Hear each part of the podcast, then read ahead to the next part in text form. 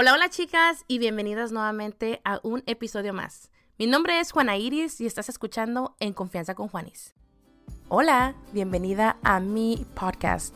Mi nombre es Juana Iris y este es En Confianza con Juanis. Cada lunes encontrarás un nuevo episodio a las 6 de la mañana donde yo estaré hablando de diferentes temas de nosotras las mujeres, de la vida y de esas cosas que tal vez no nos atrevemos a hablar que nos incomodan. Así que si tú también te haces esas preguntas incómodas y no te quieres sentir sola, te invito a que me escuches cada lunes a las 6 de la mañana en Confianza con Juanis. Nos vemos cada lunes. El día de hoy, como ya le hice en el título, estaré hablando acerca de un tema muy personal que me llega al corazón. Y quiero decirte que I'm a dreamer.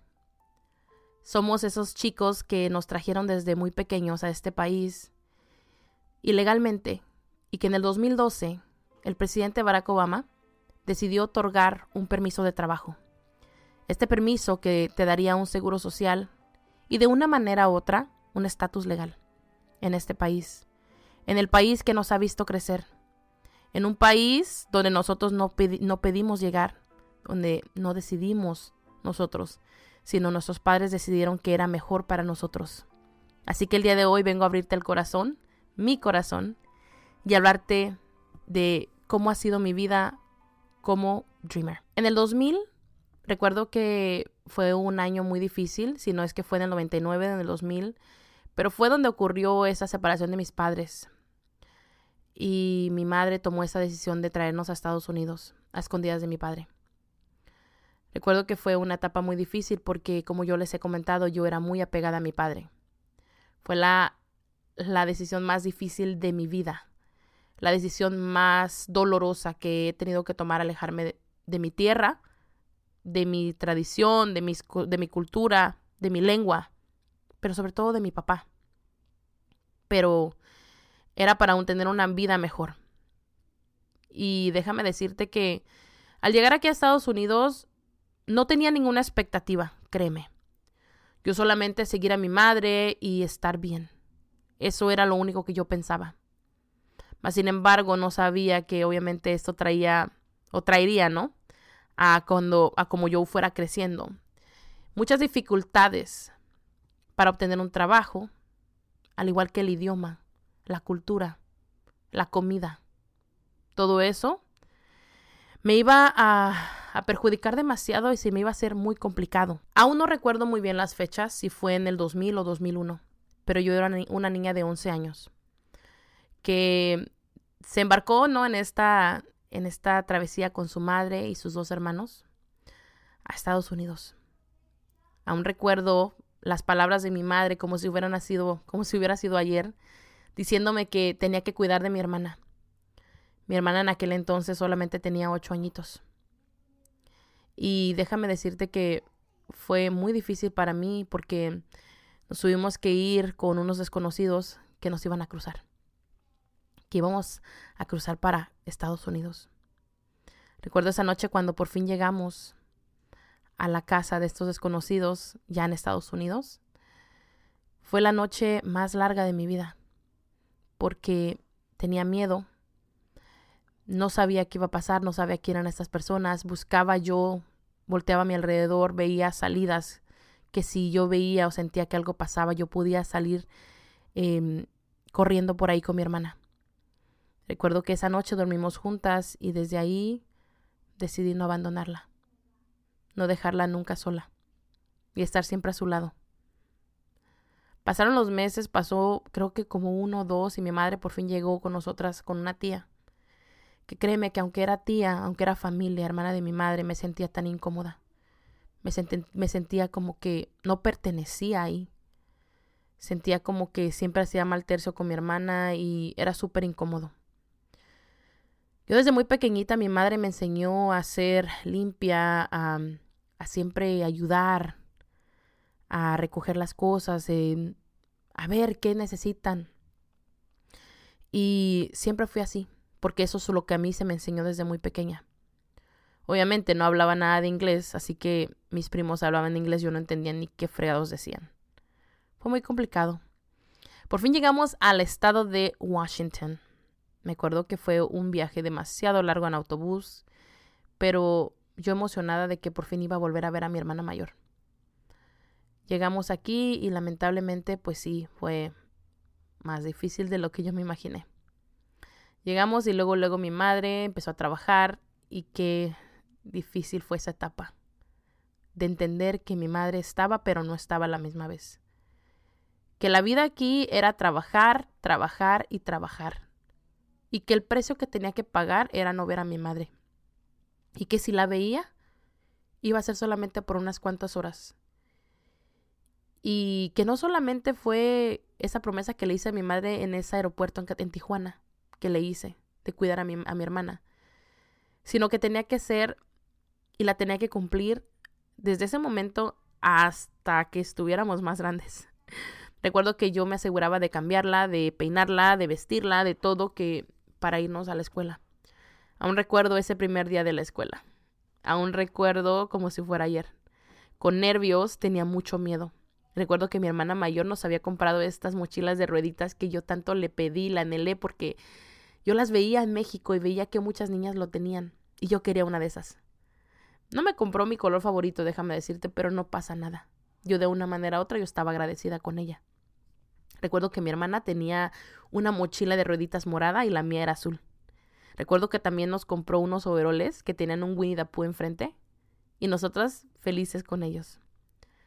Me acuerdo que esa fue la primera vez que me subí a un autobús de la escuela. Esos que yo miraba tanto en la televisión en México. En esas películas de Estados Unidos cuando están subtituladas en español, ¿sabes? Y me acuerdo que estaba muy nerviosa. Una prima que era muy pequeña, que ahora la recuerdo y digo, wow, tenía como siete años, ella la que nos tenía que traducir, pero a la vez no nos tradució nada porque era una niña. ¿Qué culpa le puedo echar a una niña de siete años? Que no sabe. Sin embargo, tuvimos que buscar la manera para poder entrar y llegar a la oficina y que nos pudieran llevar a nuestra clase. Recuerdo ese primer día de clases que me acuerdo que mi maestra había puesto mi nombre en mi en mi mesa donde me iba a sentar. Con unos cuantos amigos que eran nacidos aquí y que apenas hablaban muy poco español. Me acuerdo que se me hacía súper raro escucharlos y verlos que tenían cara de hispanos y no hablaban español. Pero bueno, de una manera u otra busqué la manera de hacer amigos y encontré a una amiga que se llama Hortensia. Esta amiga igual acaba de llegar de México y recuerdo que era de Michoacán. Recuerdo que tampoco ella hablaba tanto inglés como yo. Así que lo poquito que ella sabía me ayudaba. Recuerdo tanto, incluso una vez, que le pedí que por favor le dijera a la maestra que tenía que ir al baño y la maestra me trajo una computadora en vez de mandarme al baño. No me quedó otra más que salirme corriendo porque sentía que me estaba haciendo de la chis, así que tuve que ir. Y esa amiga la recuerdo hasta el día de hoy porque ella estuvo ahí tratando de ayudarme. Y créanme, esos primeros meses, esas primeras semanas, primeros días en la escuela, los odié, los detesté. Recuerdo que le rogaba, le imploraba, le imploraba a mi madre que regresáramos a México, que no me sentía identificada aquí, que no me gustaba.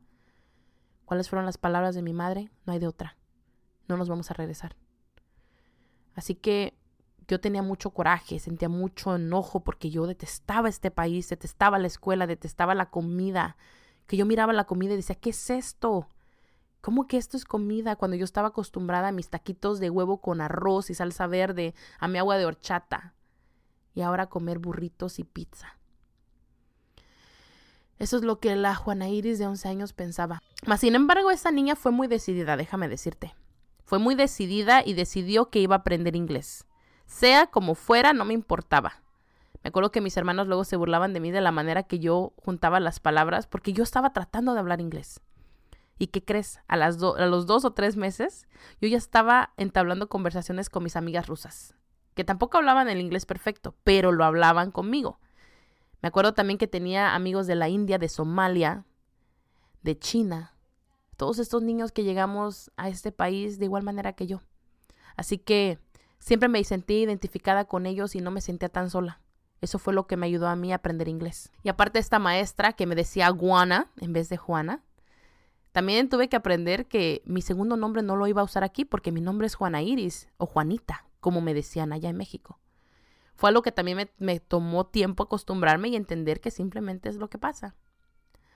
Seguí yendo a la escuela, pero déjame decirte que siempre fui como que esta niña abnegada, esta niña triste, esta niña aislada, esta niña que siempre trataba de encajar. Siempre fui esa niña yo, que buscaba la manera de hacer amigos y no sentirme sola porque yo ya me sentía demasiado sola en casa como para todavía sentirme sola en la escuela, con niños y amigos de la misma edad que yo. Pero cuando eres niño, muchas de esas veces los niños son crueles. Son tan crueles que ellos no se dan cuenta de lo mucho que te lastiman. Y eso fue lo que me pasó. Déjame decirte que llegué obviamente al 12 grado ya había aprendido inglés, pero yo todavía seguía tomando mis clases de segundo idioma, que es el ESL. Y me encantaba porque yo podía estar con amigos que hablaban igual español, que ya hablaban inglés, pero obviamente nuestro inglés no era tan perfecto porque yo en sí, créeme que aunque sí aprendí, aprendí inglés, yo no me aferré a quererlo hablar tan perfectamente porque nunca me sentí identificada y siempre me sentí como que fuera de lugar con todos esos niños americanos y que hablaban demasiado inglés, con incluso los maestros, la maestra de física, todos esos maestros que hablaban tantos y tantas, tantas palabras raras que ni siquiera yo entendía y que solamente me dolía la cabeza de pensar.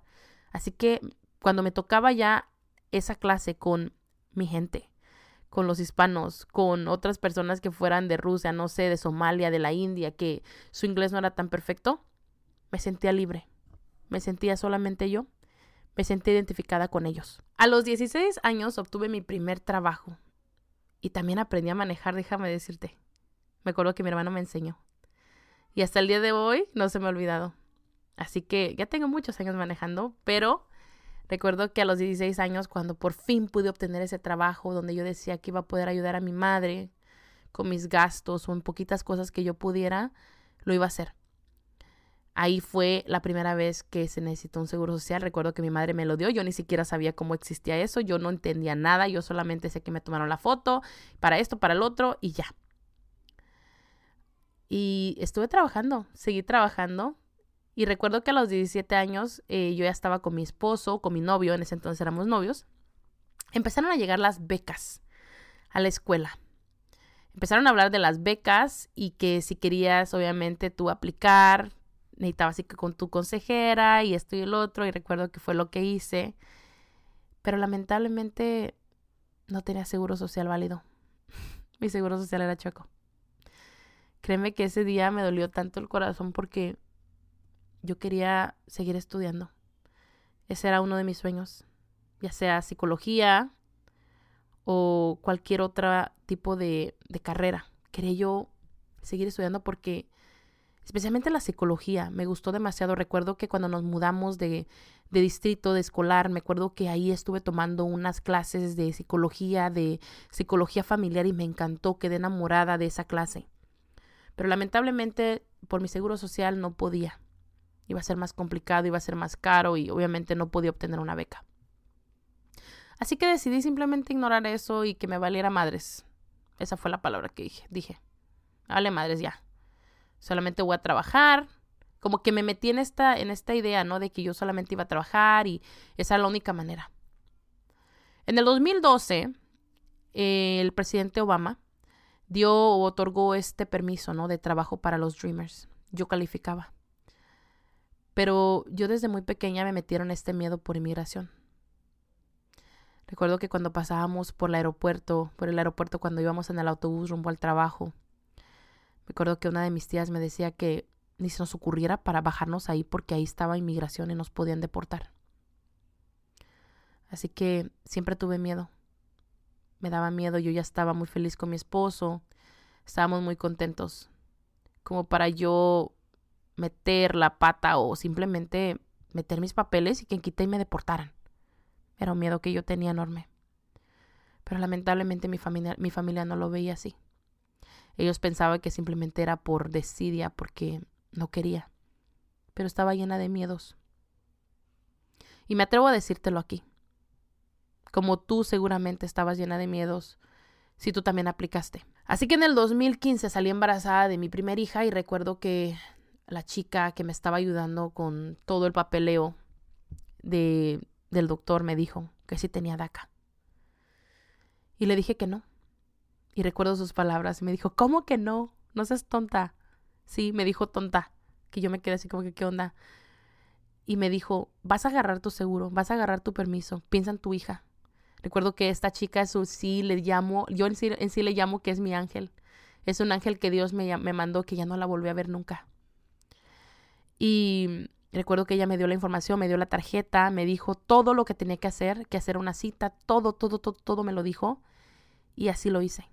Ella fue quien me motivó a hacer este cambio y a querer agarrar mis papeles, a querer aplicar para mi seguro social. Porque como ella me lo dijo, piensa en tu hija. Y eso fue lo que yo hice. Recuerdo que cuando empecé a juntar todos mis papeleos, todos mis papeles desde el momento que yo llegué a este país hasta ese año que era el 2015, fueron demasiados papeles. No sabía por dónde empezar, pero embarazada y todo, me valió madres y me puse las pilas. Empecé a juntar todos mis papeleos, fui a todos los apartamentos donde yo viví, las direcciones y todo lo que me pidieron los abogados que me ayudaron. Que bendito sea Dios, que Dios los bendiga donde quiera que estén esos abogados que me ayudaron. No me cansaré nunca de darle las gracias y agradecerle todo lo que hicieron por mí y por todos esos dreamers que recuerdo que aplicamos en ese año, que éramos demasiados. Recuerdo que llegó mi permiso de trabajo y no me lo podía creer. Por fin tenía un seguro social también que yo podía obtener. Lo fui, lo agarré, me acuerdo que mi niña ya estaba en porta, la traía en portabebé, estaba chiquitita mi niña. Cuando por fin fui a la oficina del seguro social y me dieron mi seguro social. Por fin tenía un seguro legal, no chueco. Y te lo cuento así riéndome porque se me hace tan chistoso como la Juanita de aquel entonces eh, se agüitó tan gacho por ese número. Así que desde ese entonces, pues sí, fue un poquito complicado, ¿no? Obtener un trabajo y todo eso porque yo era mamá. Quería disfrutar a mi hija, estaba pequeñita. Así que no era como que voy a ir y voy a agarrar un trabajo luego, luego, pero sí lo empecé a usar cuando trabajaba haciendo videos en YouTube. Así que ahí es donde empecé a usar mi, por primera vez mi seguro social, recuerdo. Inmediatamente llamé al banco, cambié mi seguro y estaba muy emocionada. Ese seguro me ha abierto muchas puertas. Mi trabajo, mi casa, mi carro. E incluso próximamente ese sueño que más he anhelado. Visitar a mi padre. Así es, me estás escuchando. Si tú me sigues por muchos años, me has visto llorar, me has visto hablar de esto, de este tema, que he anhelado tanto por tantos años abrazar a ese hombre, que tanto he extrañado, que tanto mis brazos han extrañado, ese abrazo, ese beso, esa caricia, volver a ver su rostro. Lo he extrañado por tanto tiempo ya. Este año, del 2023, decidí por fin aplicar para mi Advanced Parole. Es un permiso que te otorga migración para poder salir del país legalmente, para poder regresar también legalmente.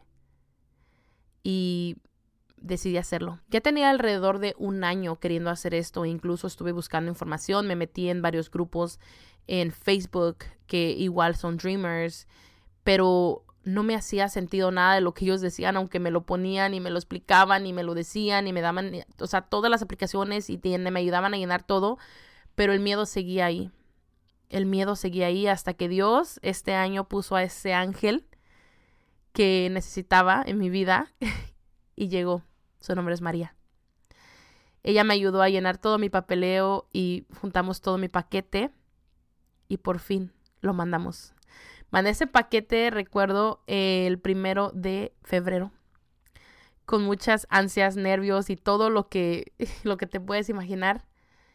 Y 80 días después recibí la respuesta, que fue aprobada mi aplicación. Así que próximamente estaré visitando a mi padre, estaré abrazándolo, estaré con él.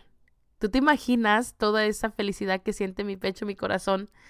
Si tú ya has hecho este proceso de Advanced Pro, igual eres un dreamer como yo, sabes lo que se siente. Sabes todas las emociones, a veces incluso con, solamente, con solo pensar me da hasta ganas de vomitar de lo emocionada que estoy. Y déjame decirte que sí, mi camino como dreamer, mi camino como indocumentada en este país no ha sido fácil. porque déjame decirte que me salté muchas partes, pero no importa eso, está de más. Déjame decirte que estoy feliz y orgullosa de mí, de que a pesar que, de que el miedo estuvo presente, no pudo dominarme y que Dios puso esos ángeles que necesitaba yo en mi vida para poder hacer ese cambio y tomar esa decisión. Por eso es que día a día yo no paro y sigo y quiero más. Sigo adelante, con la cabeza en alto. ¿Por qué? Porque ya pasé por las cosas más difíciles, que era pararme en migración, ir, que me tomaran las huellas, las fotos, todo eso que nos aterra o me aterraba. Pero ahora estoy tranquila. Así que si tú igual eres un dreamer y has estado pensando en aplicar para Advanced Parole, no lo pienses dos veces. Porque créeme que el miedo sí sigue ahí y disminuye. Pero más sin embargo, esas ganas que tú quisiste o tuviste y que no lo hiciste, eso va a hacer que al rato tú te lamentes tanto y que digas, ¿por qué no lo hice? Te preguntes, y te sientas tan mal, tan mal por, haber, por no haberlo hecho. Así que si ese es tu plan, hazlo. No esperes. Porque muchos, muchos, muchos que están, muchas personas a tu alrededor, quisieran tener esa oportunidad que tú tienes. Así que aprovechala. No lo dejes pasar. Y bueno, chicas, esa es mi historia como dreamer. I am a dreamer. Soy una soñadora y muy orgullosa. Seguiré soñando sin parar. Y permitiré que mis alas me lleven a donde me tengan que llevar sin tener miedo. Sin tener miedo del fracaso, sin tener miedo de lo que pueda pasar. Esta, este camino me ha enseñado tanto a retarme, a perder el miedo y simplemente ser yo. Por eso es que me animo a contarte esta parte de mi vida. Esto que soy yo. Soy como tú, soy como todos. Soy un ser humano que solamente trata de ser feliz y, y quiere sanar solamente. Así que bueno, espero que te haya gustado esta historia, la hayas disfrutado. Y aunque me salté unas cuantas, unas cuantas partes, no importan, porque eso está de más. Así que si te gustó este episodio, no se te olvide calificarlo. Te leo también en YouTube si me estás escuchando por allá. Y nos estamos escuchando en el próximo episodio. Hasta luego.